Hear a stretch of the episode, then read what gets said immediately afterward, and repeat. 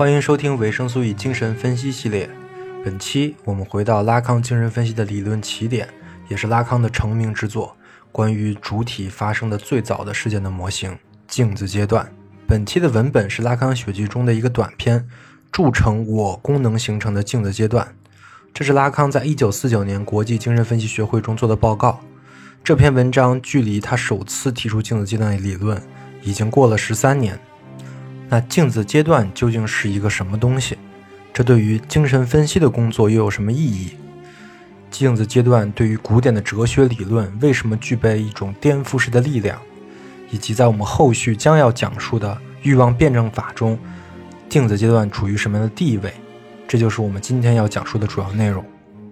本期时长约为一小时，希望对你有所帮助。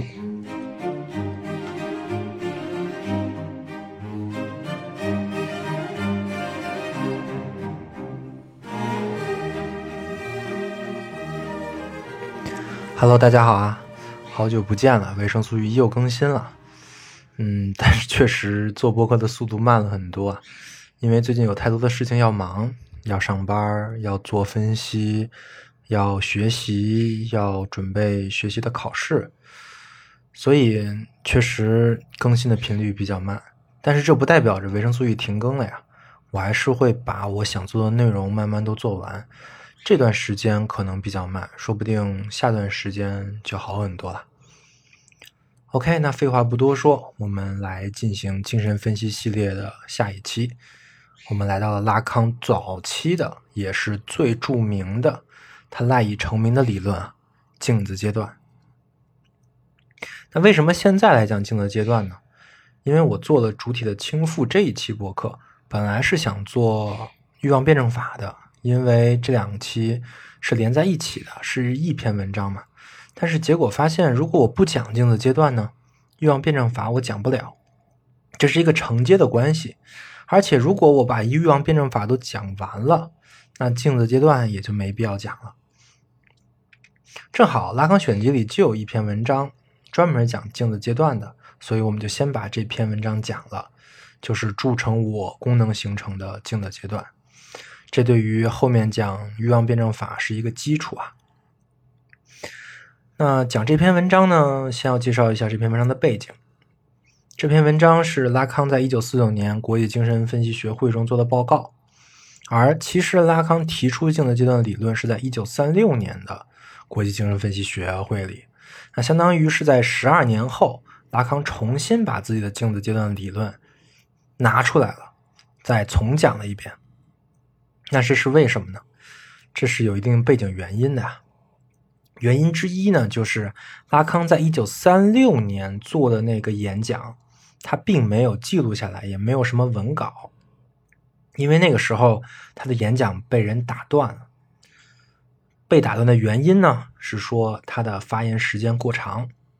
打断拉康说话的是另外一个著名的精神分析家。也是弗洛伊德的好友和狂热的支持者，叫做恩斯特·琼斯。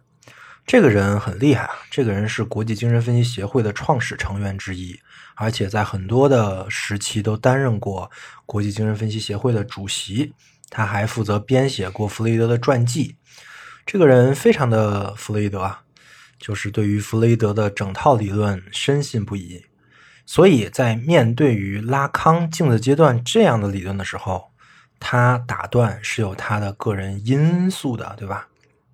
当然，首先是因为拉康在一九三六年的时候还没什么名气啊，而他的理论呢，尤其是镜子阶段理论，它是一种颠覆性的，它太过离经叛道了，和传统的逻辑完全不同。所以，那当然，我们的琼斯老哥作为德高望重的精神分析家。就有这个权利跟拉康说：“你不要再说了啊，我们时间不够了。”这是一个方面。第二一方面呢，其实是也跟一九三六年当时的环境有关。当时的哲学还没有发展到存在主义、结构主义这些哲学的流派啊，像什么萨特、梅洛庞蒂、列维施特劳斯这些人，在当时也都是完全不出名的。而镜子阶段的这个理论，其实它背后有着很明显的存在主义后期以及结构主义的影子。这对于当前的环境而言啊，是太超前了。所以这个理论所发现的东西也没有多少人能能听得懂啊。这也是拉康提出这个理论最后没有讲完被打断的一个原因。那镜子阶段的这个理论以及背后的假设和预设和原有的传统精神分析弗洛伊德派的理论到底有什么区别呢？啊，这篇文章就会把这个事情详细说明。于是我们就来到了一九四九年，那个时候拉康已经崭露头角了，他的。镜子阶段理论和他其他的一些颠覆性的理论，已经在精神分析界站稳了脚跟。所以在这次的精神分析大会呢，拉康就拿出了这一篇十三年前没有讲完的镜子阶段的论文。但是因为这个理论已经很有名了嘛，其实这篇文章更多的不是在讲述镜子阶段到底是什么，而是讲述镜子阶段为什么要在现在这个时候。讲它对于精神分析的实践有什么作用？不过我在讲述这篇文章的时候，一定会把镜子阶段的理论到底是什么给大家讲清楚啊，这个不用担心。那我们就随着这篇文章的文笔来开始讲解关于镜子阶段的相关理论。这个文章在一开始就提了，哎，这个理论镜子阶段是我拉康在十三年前提出来的。当时呢，有人打断我，但是到了现在。你看，你们这些精神分析师啊，或多或少都接受了这个事情，并且应用在你们的实践当中了。那我今天重新提出来这个理论呢，就是因为这个理论揭示了很久以来对于人类、对于意识、对于主体、对于精神的一个误解。这个误解概括出来就叫做“我思哲学”。其实关于这个事情，我们在主体的倾覆那期播客里也讲了，对吧？所谓的主体的倾覆，就是这种我思哲学的倾覆。主体并不是一个鲜艳的统一的主体，这个意识也不是占据主体的最主要的那个部分。主体是要通过后天才通过经验整合出来的一种幻觉式的主体啊。但是我们上期没有讲这个结论是怎么得来的，原因是什么？因为这个秘密呢，其实就在镜子阶段的这个过程之中。那镜子阶段到底是一个什么呢？其实这是一个有关于一个现象的概念。拉康接下来就讲了，这个概念其实来自于比较心理学的一个实验。这个实验其实是拉康的一个朋友叫做亨利·瓦隆做的。这个人是法国的儿童心理学家，他做这个实验并不是说想证明一个发展心理学的逻辑，他是想做一个比较心理学的逻辑。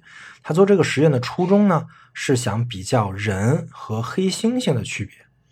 他通过这个实验证明了一个婴儿已经和黑猩猩有所不同了。具体的实验是什么呢？就是一个黑猩猩，你把它放在一个镜子面前。他刚开始可能会很惊奇，会左看右看的，但是很快他就会对于镜子中的那个形象黑猩猩自己没有什么兴趣了。但是如果你把一个六个月大小的一个婴儿，把它放在镜子面前，它的活动和黑猩猩是完全不一样的。虽然这个时候从普遍意义上讲啊，大家会认为婴儿的这个智力它不如黑猩猩，因为它不用它不会使用工具嘛，但是。这时候的婴儿，他能认出镜子内的自己，他会尝试做各种动作来显示出他自己，或者我们可以说他在做测试，他在看什么东西是自己，什么东西不是自己。婴儿在识别镜中的影像的时候，他会产生很多兴奋的、喜悦的这样的情感反应。通过这个实验，亨利·瓦隆就可以得出了一个结论。说婴儿是在六个月左右的时候，就对自我的形象有了一个初步的认识和所谓的自我意识的觉醒，而这个婴儿时期的阶段呢，就被概括称为镜子阶段。如果我们去看《拉康传》和其他的研究拉康的文本的话，我们知道亨利·瓦隆其实是在对于镜子阶段这一件事情上启发拉康最大的那个人，但是。仅就这篇文章而言，拉康完全没有提到他的朋友亨利·瓦隆，反而他提到了另外两个人，一个叫做科勒，一个叫做鲍德温。他为什么不提亨利·瓦隆而提这两个人呢？因为拉康在做这篇文章的时候，他认为他的发现其实并不来自于亨利·瓦隆，或者说他跟瓦隆研究的东西，他的视角是不一样的。因为瓦龙在研究儿童跟动物的区别嘛，在研究人的意识发展的过程，而拉康在研究的，如果用我们后期要讲到的一个术语来介绍啊，就是想象界。拉康研究的点在于婴儿是如何解释这个现象，并且通过这个现象来看到自己的，因为。我们只看到了一个现象，对吧？这个现象就是婴儿在这个镜子里能识别出自己，但是这个现象是如何发生的呢？这是拉康想要研究的事情。所以，在他在这个领域里，亨利·瓦隆他其实什么都没做，而真正启发到拉康的其实是拉康提到那两个人，一个是科勒，一个是鲍德温。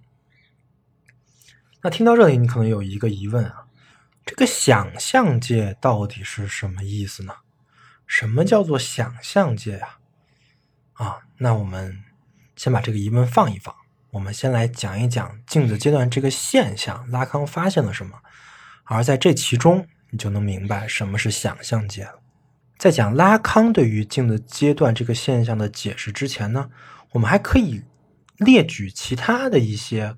对于镜子阶段的理解，对吧？因为毕竟它是一个现象，它对于这个现象的解读可能就有很多。就比如说，很主流的发展心理学里面，他也提到了镜子阶段。这个如果你是心理学专业，肯定有这门课啊，而且肯定也看过这个词，可能叫镜像阶段吧。在发展心理，在发展心理学里啊，这个镜像自我是研究自我意识的一个指标，也就是说。这个东西是可以衡量你这个人有没有自我意识的。在发展学呃，在发展心理学里面分了一个一个不同的我，一个叫主体我，一个叫客体我。而镜子阶段标志着主体我的一个生成，因为婴儿可以对镜子的自己做成反应嘛，这就意味着他认识了自己，他有了一个自我意识。这个自我意识是主是主我的自由自我意识。嗯，他可以把自己当成一个活动的主体，这就是主体我了。那在这个孩子两岁左右呢，孩子不但能认出镜子的自己，他连照片里的自己他也能认出来，而且他还用他还会用我这个词来称呼我自己。哎，这就代表了客体我的生成。其实发展心理学这个路子和拉康的那个朋友亨利瓦隆的路子是很像的。就是把很多的现象变成了一种标志，变成了一个个人或者主体意识发展的一个标志，一个成就。就孩子达到了这个阶段，OK，那他就有了这个成就了啊，他就说他有一个主体我的生成了。但是为什么要达到这个阶段？为什么怎么就达到这个阶段呢？这个发展是如何进行的？孩子是如何意识到所谓的主体我的？这又意味着什么？这个主体我有什么意义？在这套理论中都没给解释，对吧？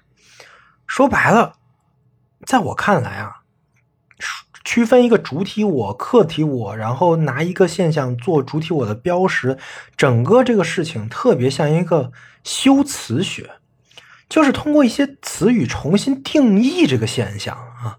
说了半天都在转圈啊！我不知道我说的这个事情你可不可以理解啊？如果不理解的话，那只能说再看看语言哲学系列啊，说不定就能 get 到我在说什么。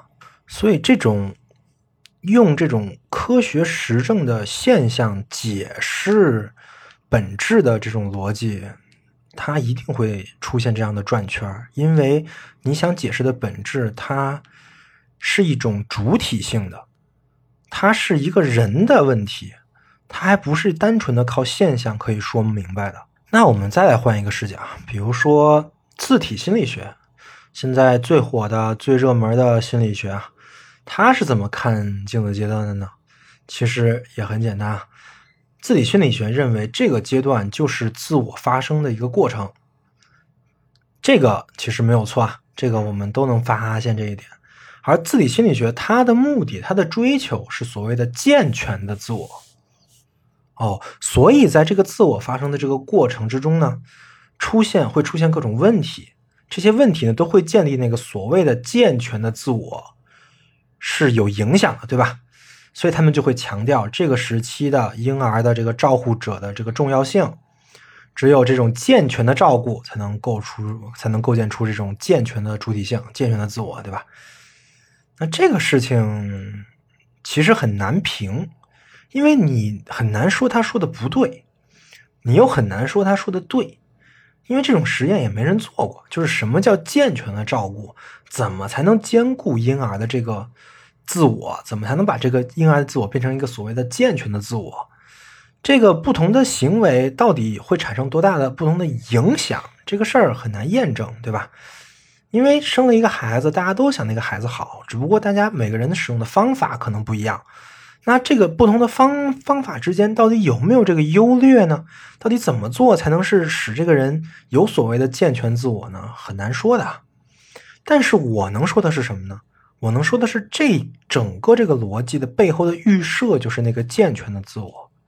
就是一个如果能健康发展，就一定得到保障的那个健全的自我，而这个健全的自我的概念来来自于，恰恰来自于拉康在这篇文章最开始想批判的那种我思哲学啊。这所谓的健全，其实是我思哲学的一种全能幻想。OK，我们讲了两种看镜子阶段的视角，一个是。心理学的，或者说一种科学主义的视角，还有一种是一种心理主义的视角，就是精神分析的啊。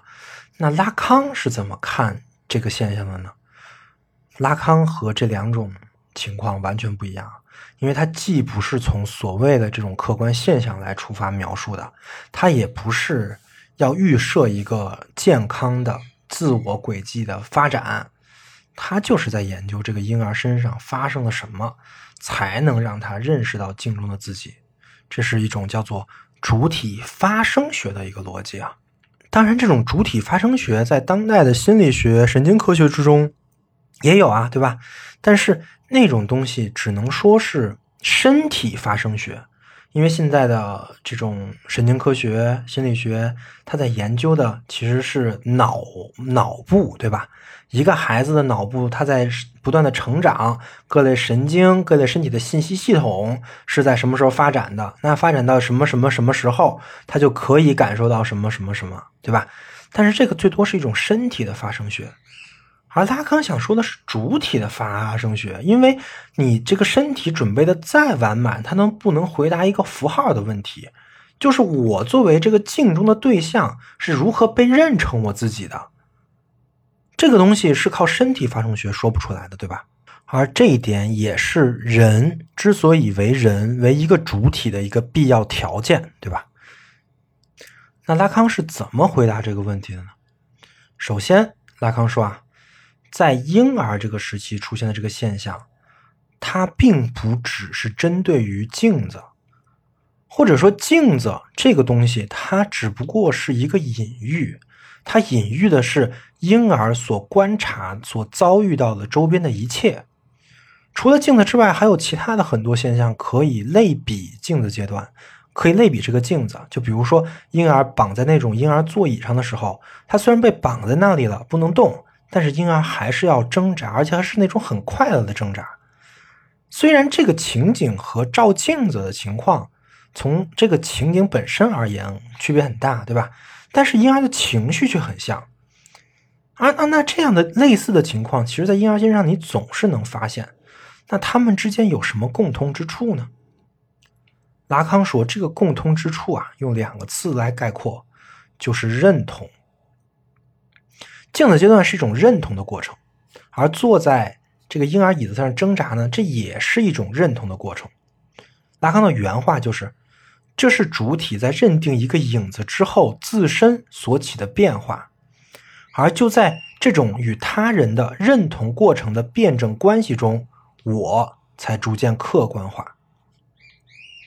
注意这这段话里的关键词啊，他人。为什么是他人呢？因为在拉康看来，婴儿看到的镜子，恰恰不是因为他看到了自己。而是他看到了除自己外的其他东西。这个很容易理解吧？一个婴儿他永远看不到自己，除非他在照镜子的时候啊。所以对于他而言，最熟悉的事情肯定不是自己长什么样，而是他周围的那些东西是长什么样。那他照镜子的时候，他一眼就看出的是他周围的这个东西的一个倒像。所以他先看到的最吸引他注意的，一定是他周围的除他自己外的其他所有东西。那他自己是一个什么呢？他在镜子里看到的自己是一个什么呢？是和他看到的其他东西不相容的、不协调的一个存在，是一个他者，是一个异物。当然，这个想法拉康来自于格式塔的研究啊，这也就是拉康在他的文章开头提到那个科勒的这个原因，因为科勒是格式塔心理学的领军人物啊。所谓的格式塔，就是一种对于人的知觉感官的整体性的研究，因为格式塔这个词就来自于德文的整体的这个概念啊。而格式塔心理学的领军人物科勒，他就认为，这说明了。婴儿具有一个情景认识，而这个情景认识是人类智力发展的关键一步。什么是情景呢？就是场合、场景。婴儿站在镜子面前，这就是一种很特殊的场景和场合。这种在这种场合里，镜子里的东西和镜子外的东西是对称的。这个是让婴儿最惊讶的、最开心的一点。而启发拉康的点就在于这样的整体性。也就是说，可能婴儿对于这个整个外在世界，或者说他能看到的世界的理解是一体的，是浑然一体的。他在识别镜中的自我的时候，他不仅在处理单个的视觉信息，而是在尝试理解这些信息的整体的含义。而就在这个整体性之中，他发现了有一个东西怎么都不属于那个整整体。这个东西就是他自己，所以我们在提格式塔的时候，这是一种对于外在结构的认认识。婴儿会把外在结构想象成一个整体，那反衬出来他自己就是一个不协调的一个异物了。那在这个时候，婴儿会怎么办呢？婴儿会努力的使这个异物看上去可以融入那个整体。这个过程特别像动物的一种拟态，对吧？一种伪装。所以在这里，拉康引入了另外一个人，叫做罗杰·加晚。这是一个法国的社会学家、文学理论家，还有哲学家。这个人提出了一个拉康特别喜欢的概念，叫做“传说中的神经衰弱”。这个概念就是罗杰·加晚在研究动物拟态的这个现象中提出的。这个逻辑在于啊，很多动物就会因为环境的情况而进行所谓的伪装，对吧？而在人的身上，它也有这种拟态的现象。在某些心理状态之下，人可能会经历一种与环境同化的感觉。这种感觉仿佛自己融入了周边的空间或者物体。罗杰加晚描述的这种状态啊，叫做个体试图从空间的任何点观察自己。他感觉自己就变成了空间，一个黑暗的空间，其中无法放置任何东西。他觉得自己就是空间，而不是和某个东西相似，或者仅仅是相似。所以他发明了这些空间，他是对这些空间的抽搐性占有。而这个情况就非常像镜像阶段所发生的这个情况。为什么呢？原因也很简单，就是因为在这个年纪的婴儿啊，他的运动神经没有发育完成，但他的视觉神经已经发育了。也就是说，他不太好控制自己要怎么动，但是他能看见。你可以想象成一个画面啊，就是假设你是一个婴儿，你看到的是什么？你看到的是周围的一切，这一切都是你所熟知的，是一个完整的整整体。但当你看到镜子的时候，你也发现了这个完整的整体。但是在这个完整整体的中间，有一个东西很奇怪，是你不熟悉的，它和周围的一切完全不融合。那这个时候，你就会感觉这个东西是在存在一个扭曲的空间里面。你想占领这个空间，而你不知道怎么占领，所以你就只会用你的神经的本能的去动啊，就会有一些生理反应，比如说乱动啊，比如说兴奋啊。而你一旦乱动跟兴奋的时候，你会发现这个空间，这个异物的空间在变化，因为你在动嘛。那镜子里的你也在动，你观察了，你观察到了自己在动，所以在这个过程中，你逐步的认出了这个异物好像是你自己可以控制的，因为你的动，你的一些对于动的反应，在这个镜子里也会出现反应。这个东西好像是你可以控制的，这个就是镜子阶段发生的事情了。当然，我这里再要提示一下啊，我们所说的镜子，它是一个隐喻，它代表着一个东西对于你的反馈，对吧？你你外在你之外的一个东西对于你的一个反应。这个镜子可以是任何东西，可以是妈妈，可以是爸爸，可以是你的亲人，也可以是那个摇摇椅。只要它能给你给到你这样的反馈，那它就是我们镜子隐喻中的那个镜子。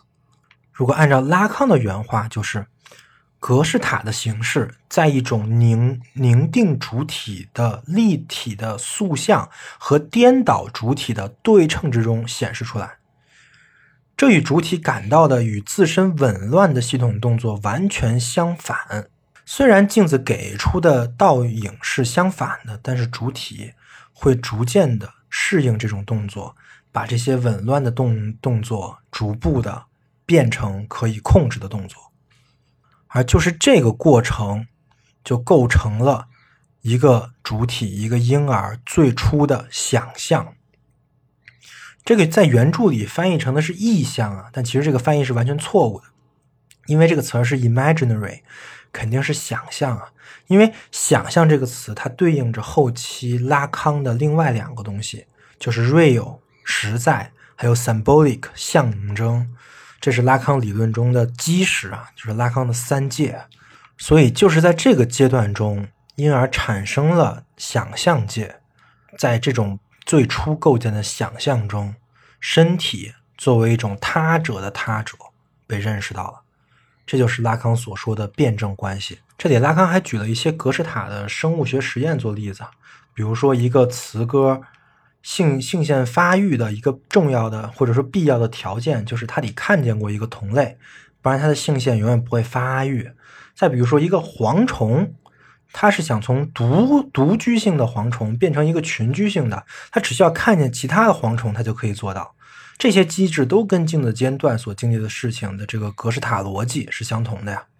那如果婴儿真的是因为像拉康所说的这个逻辑来认识到自身的，来生成这个主体我的，那会有什么样的情况呢？接下来拉康就说，这样的过程会导致两个结局：一，象征了我在思想上的永恒性；二，同时也预示了。它异化的结局，这什么意思呢？我解释一下。第一个就是说明，通过了镜像阶段，我这个概念就形成了。因为通过这种想象界的生成，主体可以控制了我的身体，通过想象界把实在界的身体给联系起来了。也就是说，镜像阶段在拉康的理论中其实是想象界跟实在界的这个交汇点。通过这个交汇，它构成了自我的意识。在后面呢，自我就会不断的发展，自我会进入符号界，自我会接受社会的规定，自我会不断的更新迭代。但最初的那个自我是由镜像阶段这个逻辑构成的。这个自我，拉康引用了弗雷德的一个名词啊，叫做理想自我。所以你看，这个理想自我，它就比什么主体我、客体我这个解释力强多了，对吧？这听上去是个好事儿啊，但是也没那么简单，因为还有第二个结局。这个结局从理解起来也是很简单的，就是在形成这种理想自我的过程中，这个理想自我它就不是本身的那个我了，它被异化了。为什么呢？因为你还记得我们刚才说，身体是作为他者的他者被认认识到，对吧？身体如果要被主体认识到、意识到，它必须有一个他者的中介。这个他者就是我们所说的那个镜子，对吧？是那个镜子的隐喻啊。这个是主体认识到自己身体的一个必要条件。我们任何人认识到所谓的自我，都是通过他者的中介的。也就是说，在他者存在的环境之中，辩证的认出来自我的。那也就是说，这种理想我，它本身它认同的是镜中之我，而不是我本身。这本来就是一种误认，因为理想我的出现，它接管了这个身体，它接管了那个实在的身体，所以它就替代了那个真实在实在界的我来行使我的功能。那镜子作为一个隐喻，它揭示出来的问题是什么呢？问题就在于啊，镜中之我并不是真实的我，镜中之我是被异化后的我。我们认这个我是自我，但是没有想过这个镜子可能会有哈哈镜，可能会有瘦子镜，可能会有换脸镜，什么样的镜子都是有的，对吧？拉康说，这个过程蕴含着种种转换。这些转换将我与自己树立的塑像、与支配人的模影，以及各种人造世界的机制连接了起来。但是你现在，我们现在可以说，你知道镜镜中的你不一定是你啊。但是你作为一个婴儿的时候，你怎么可能能认识到呢？婴儿是没有这个能力的，婴儿无法认识到镜中的完整性是一种幻觉，而非他的实际的生理跟心理的状态的。这也就是拉康所谓的异化，而人从镜子从进入镜子阶段那一刻起，他就决定，他就注定被他者异化，这是人的宿命。这个宿命和什么有关呢？是和人的早产有关。人和动物有一个非常大的区别，就是人是个早产儿，人的身体机能对身体的控制能力，在早期是跟不上人的知觉、人的意识的。这就是镜子阶段出现的最主要的原因。OK，讲到这里，镜子阶段是什么东西？镜子阶段发生了什么？我们已经都讲完了。但是接下来我们要讲的事情是更加重要的，因为如果镜子阶段真的像拉康所预想的这么发展的，那么这对于精神分析而言又有什么帮助？这对于精神分析的实践而言有什么意义？有可能会得出什么样的结论呢？那在这里，我们就来讲一下一九三六年的拉康和写这篇文章一九四九年的拉康的区别了。对于拉康本人而言，这也是他理解镜子阶段这个现象的一种进化。早期的拉康呢，他也是受过非常多科学训练的，对吧？他是一个精神科博，呃呃，精神病学博士啊，所以呢。他也只把镜子阶段理解成了一种时间性的阶段，这个阶段就出现在婴儿的六到十八个月啊。虽然这些理论可以解释到孩子如何认认识到自身，但它同时也是个里程碑。也就是说，过了这个阶段，这个理论就没有用了。但是在一九五零年之后的拉康就逻辑完全变了，他认识到这个阶段它不是只在那个时间那段时间出现的。而是人的精神的一种结构性的逻辑。什么叫结构性的逻辑呢？就是说，镜子阶段代表了一种精神结构，就是想象界和实在界交互的这个逻辑。所以，既然它是一种结构，它就没有这个时间的维度，它不是只在那段时间特定出现的逻辑。在成人身上依然可以看到镜子阶段的影子。当它变成结构的时候，那这个结构随时都可能显现。所以拉康说的结局，并不是说这个过了镜子阶段之后的孩子的这个结局是什么样的，而是说作为一个人这辈子要抗争的事情是什么样的。这件事情会对所有人每个人都会有绝大的影响，这个影响是持续一生的。所以你可以看到，早期拉康还会有一点心理学发展心理学的影子啊，对吧？还会把这件事情当成一个里程碑。但是后面呢，这个镜子阶段可不代表着一个时间性的阶段了，它是一个隐喻。一个人不管什么年龄都可能延续这个冲突的隐喻。而这样，精神分析就可以通过这个理论来丰富自己的实践方法了。谈到镜子阶段对于主体的影响时，拉康首先就说啊，镜子阶段本身就是一场悲剧，它的内在冲劲从不足、亏缺奔向预见先定，对于受空间。确认的诱惑的主体而言，它策动了从身体的残缺形象到我们称之为整体的矫正形式的种种狂想，一直到达建立起异化着个体的强固框架。这个框架以其僵硬的结构，将影响到整个精神的发展。由此，从内在世界到外在世界的循环被打破了。这导致了对自我验证的无穷化解。这段话是什么意思呢？也就是说，每个人因为一定会经历镜子阶段，每个人一定会经历这场悲剧，所以每个人都会进入一个僵硬的框架。这个僵硬的框架是符号性的框架，就是海德格尔意义上的人成为了此在。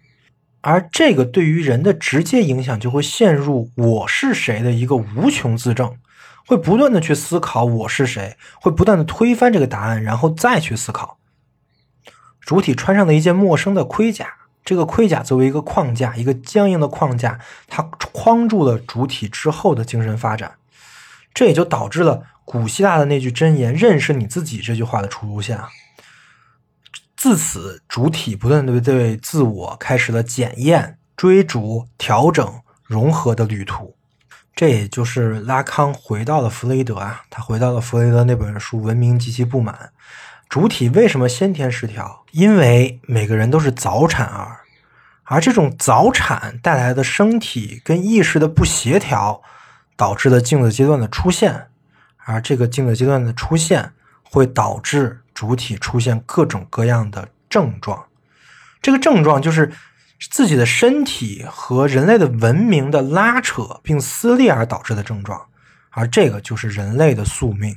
在镜子阶段之后形成的理想自我占据了这个身体，但是这个理想自我也在被这个身体所不断的抗争。这些抗争在一些症状中可以显现啊，比如说残缺的身体。这是拉康提到的一个很重要的，呃，精神症状，会有会有一些人感受到自己的身体是不完整的，还会有些人把这种碎裂不完整的躯体通过艺术的形式来表现出来，比如像毕加索的很多画，就全都是这样的。而且在精神分裂、歇斯底里等精神症状中，它也会出现这种身体的破碎感。就算是没有症状的主体啊，他也通，他也有这种感受，只不过这种感受他会通过梦。来回想出来，尤其是当精神分析达到了一定效果，精神分析的方法在把一个来访者的固着的强迫症的外壳撕开的时候，这样的梦就会更多。借由这个现象，拉康进一步说明了症状之间的一个先后逻辑顺序。拉康用了一个经典的比喻啊，就是对于一个强迫症结构的主体而言，他会在梦中感受到有一个竞技场。这个竞技场有两个阵营在争夺我。按照拉康的原话，就是主体在竞技场陷在了争夺遥远而又高耸入云的内心城堡的斗争中，而城堡的形式象征了原始的本能。这句话就好像说，我如果在这个竞技场中获得了胜利，那不管是哪个我，不管是斗争的哪一方，只要获得了胜利，我就可以获得这个原始本能的力量。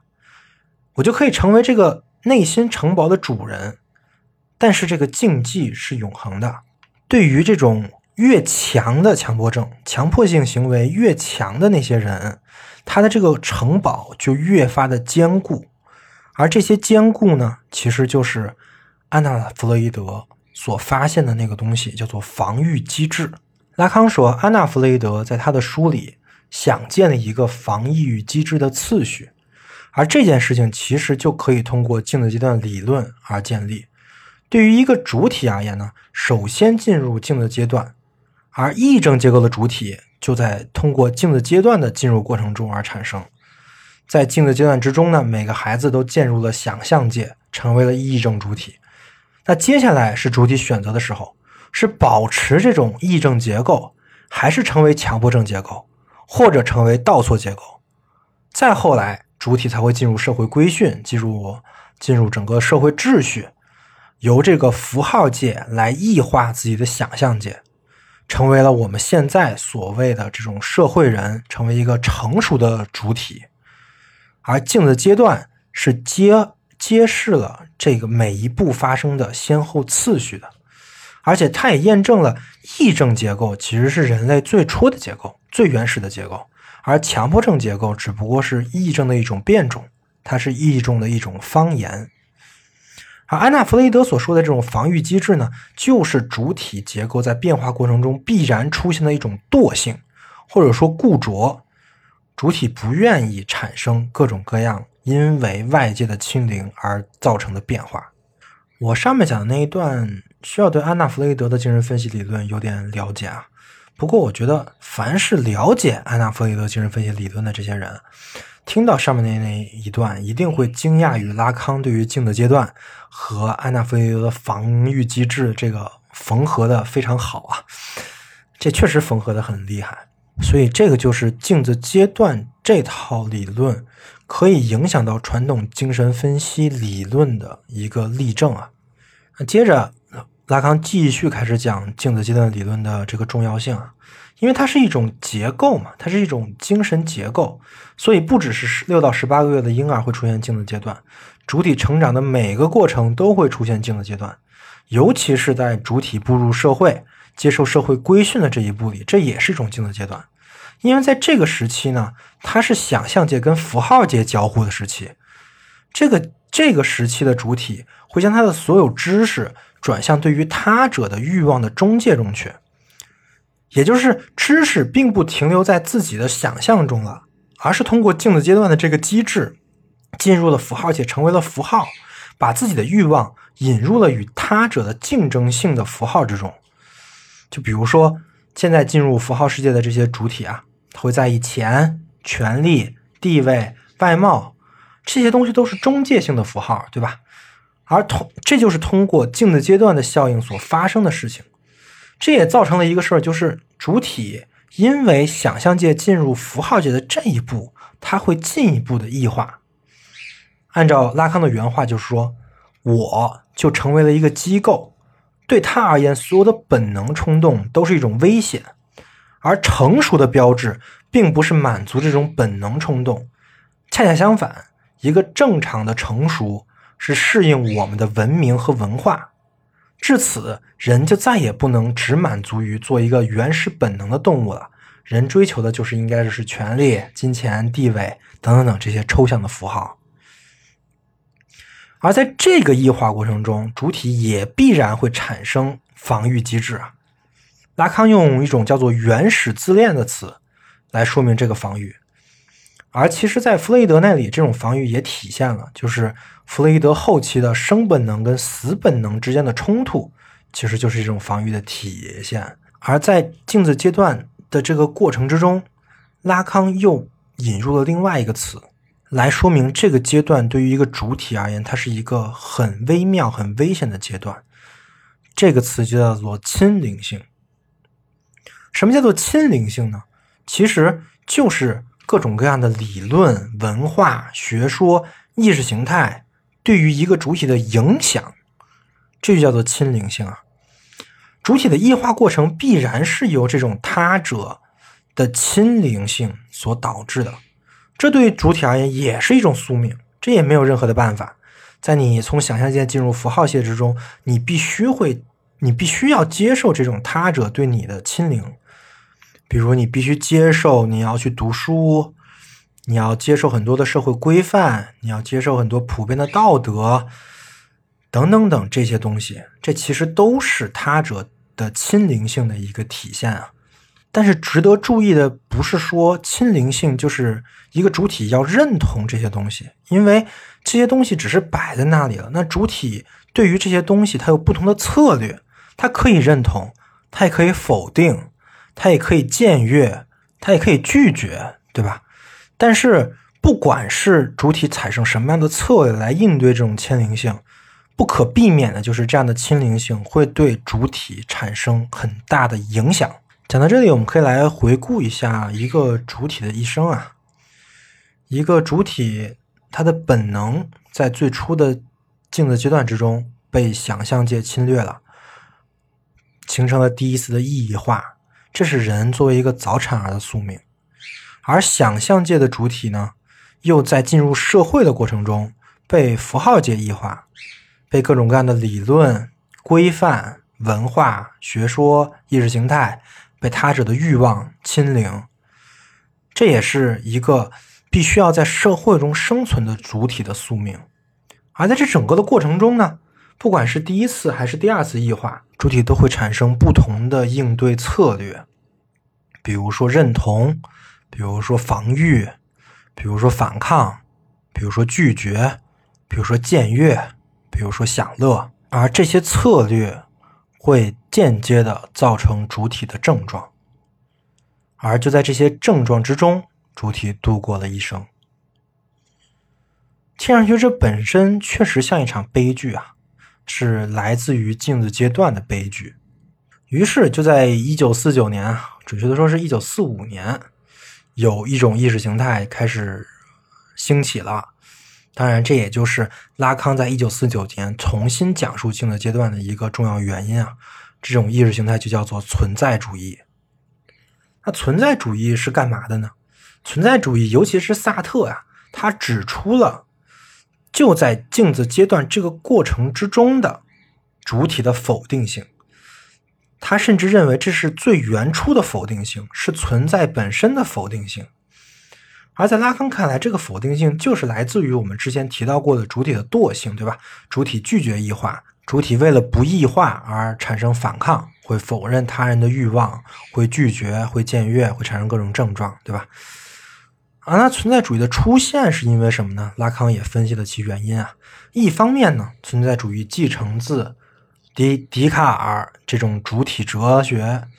笛卡尔、黑格尔来到胡塞尔，然后来到了萨特啊。另外一方面呢，就是因为现代性，因为越来越高压的现代的符号世界。拉康的原话是这样的：只有经过社会做出的只承认功利性功能，并为其本身的功能的历史性努力之后，在个人面对集中营式的社会关系而产生的恐慌前，存在主义。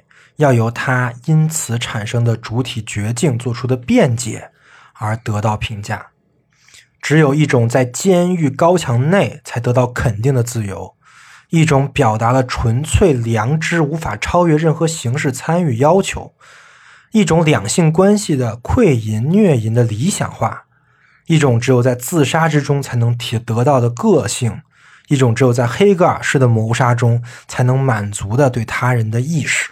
拉康看出了存在主义式的否定有一个大的前提啊，就是现在是需要反抗、需要否定的世界，而这种否定呢，正好使这种自我的回退合理化了，正好可以让人去追求所谓镜子阶段之前的我，反对异化的我，回到身体本能的我，而这个我才是所谓的那种真我，对吧？但是这种方法真的有效吗？其实我在做分析的经验中，经常碰到这样的问题啊。我有一些来访者之前是有心理咨询师的，不少来访者之前受到了所谓的心理咨询的鼓励，和父母绝交，和学校闹翻，和这个社和和整个社会的规则闹翻，不干了啊。理由就是影响我情绪了，我感到很难受。我在和他们说话的时候，我感觉并不是我自己啊。而这个时候。他之前的很多心理咨询师就会说，这都是他们的错，而你的错就在于你没有好好拒绝他们的欲望，你没有去否定他们，而你现在应该坚持的做你自己啊。然后还真有来访者都是这么干了啊，可能一时挺爽啊，但是现在比之前陷入到了更差的处境当中，所以来找到我的时候。这个情况就比之前的情况要严峻太多了，因为他现在目前的这个处境比之前差太多了。当然，我也不是说这些心理咨询有害啊，但是你从一个人的长期来看，他真的有好处吗？那拉康是怎么看的呢？拉康说啊，我们的实践经验和这种存在主义式的观点恰恰相反。这就是因为我们知道啊，主体从一开始就没有所谓的真我，自我并不是那个感觉和知觉的中心，而这一切都来自于镜子阶段之中的误认。这个世界从来都不是分主观和客观的，主观中包含着他他人，客观中也包含着主体的无意识结构。你以为的真我并不是真我，这个真我并不存在，也没有存在过。所以，对于一种非我的否定啊，它其实是一种语法错误，你根本就不知道你在说什么。而主体的症症状，它根本就不来自于找不找得到真我。而是来自于面对他者的轻灵性之中出现的惰性、出现的防御，这就是对于神经症的最广泛的定义。所以，精神分析当然也不会鼓励人们去寻找所谓的真我，寻找所谓的本能啊。那精神分析应该做什么呢？拉康用了一个特别完美的比喻，叫做天平。天平是干嘛用的？天平是来衡量的，衡量的是什么呢？衡量的是来访者未来的选择、未来的路、未来的可能性。这个路不见得是认同，也不见得是否定，也不见得是压抑，也不见得是僭越，而是要衡量每一种可能性，把不同的可能性展示给来访者。当然，做一个衡量是不容易的。精神分析的天平是需要砝码的，对吧？而分析师本人就是那个砝码。如果分析师的经验够多，那这个天平可以衡量的东西就更多。当然，这就对于分析师本身产生了很严格的要求。拉康说啊，对于这样一项工作，任何高尚的情操都是没有意义的，因为这样的情操本身也是对来访者的一种亲临性。拉拉康不相信那些满口仁义道德的理想主义者、慈善家、教育家，他们可以做到分精神分析能做到的工作，因为他们也在强加他们的欲望、强加他们的规范给到来访者，而这个就是亲灵性的最好的体现啊。那精神分析要怎么做呢？拉康在文章中的最后说。我们在维持主体与主体的救助中，精神分析可以陪伴来访者达到“你即如此”的狂喜的限度，而在这个限度上，他的命运的奥秘就揭示给了他，而我们作为临床医师，并无力量把他引导到真正旅途开始的时刻。这句话非常的重要啊！我们能做到的，就只是看到你即如此，你是怎么成为现在这样的情况的？你未来会有什么样的选择？我们只能给出的是过去的解释和未来的可能，但真正的旅途，只有来访者自己才能开始。好的，以上就是本期精神分析篇的内容啊。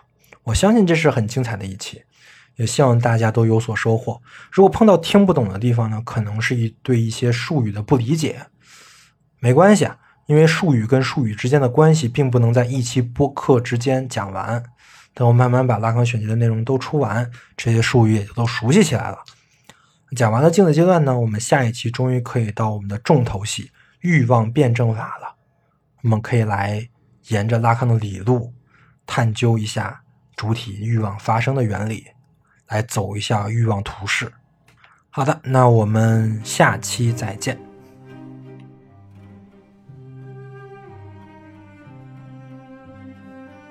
维生素 E 是一款完全免费的知识分享播客计划。维生素 E 精神分析篇致力于向听众普及精神分析的相关知识、话语体系与实践计划。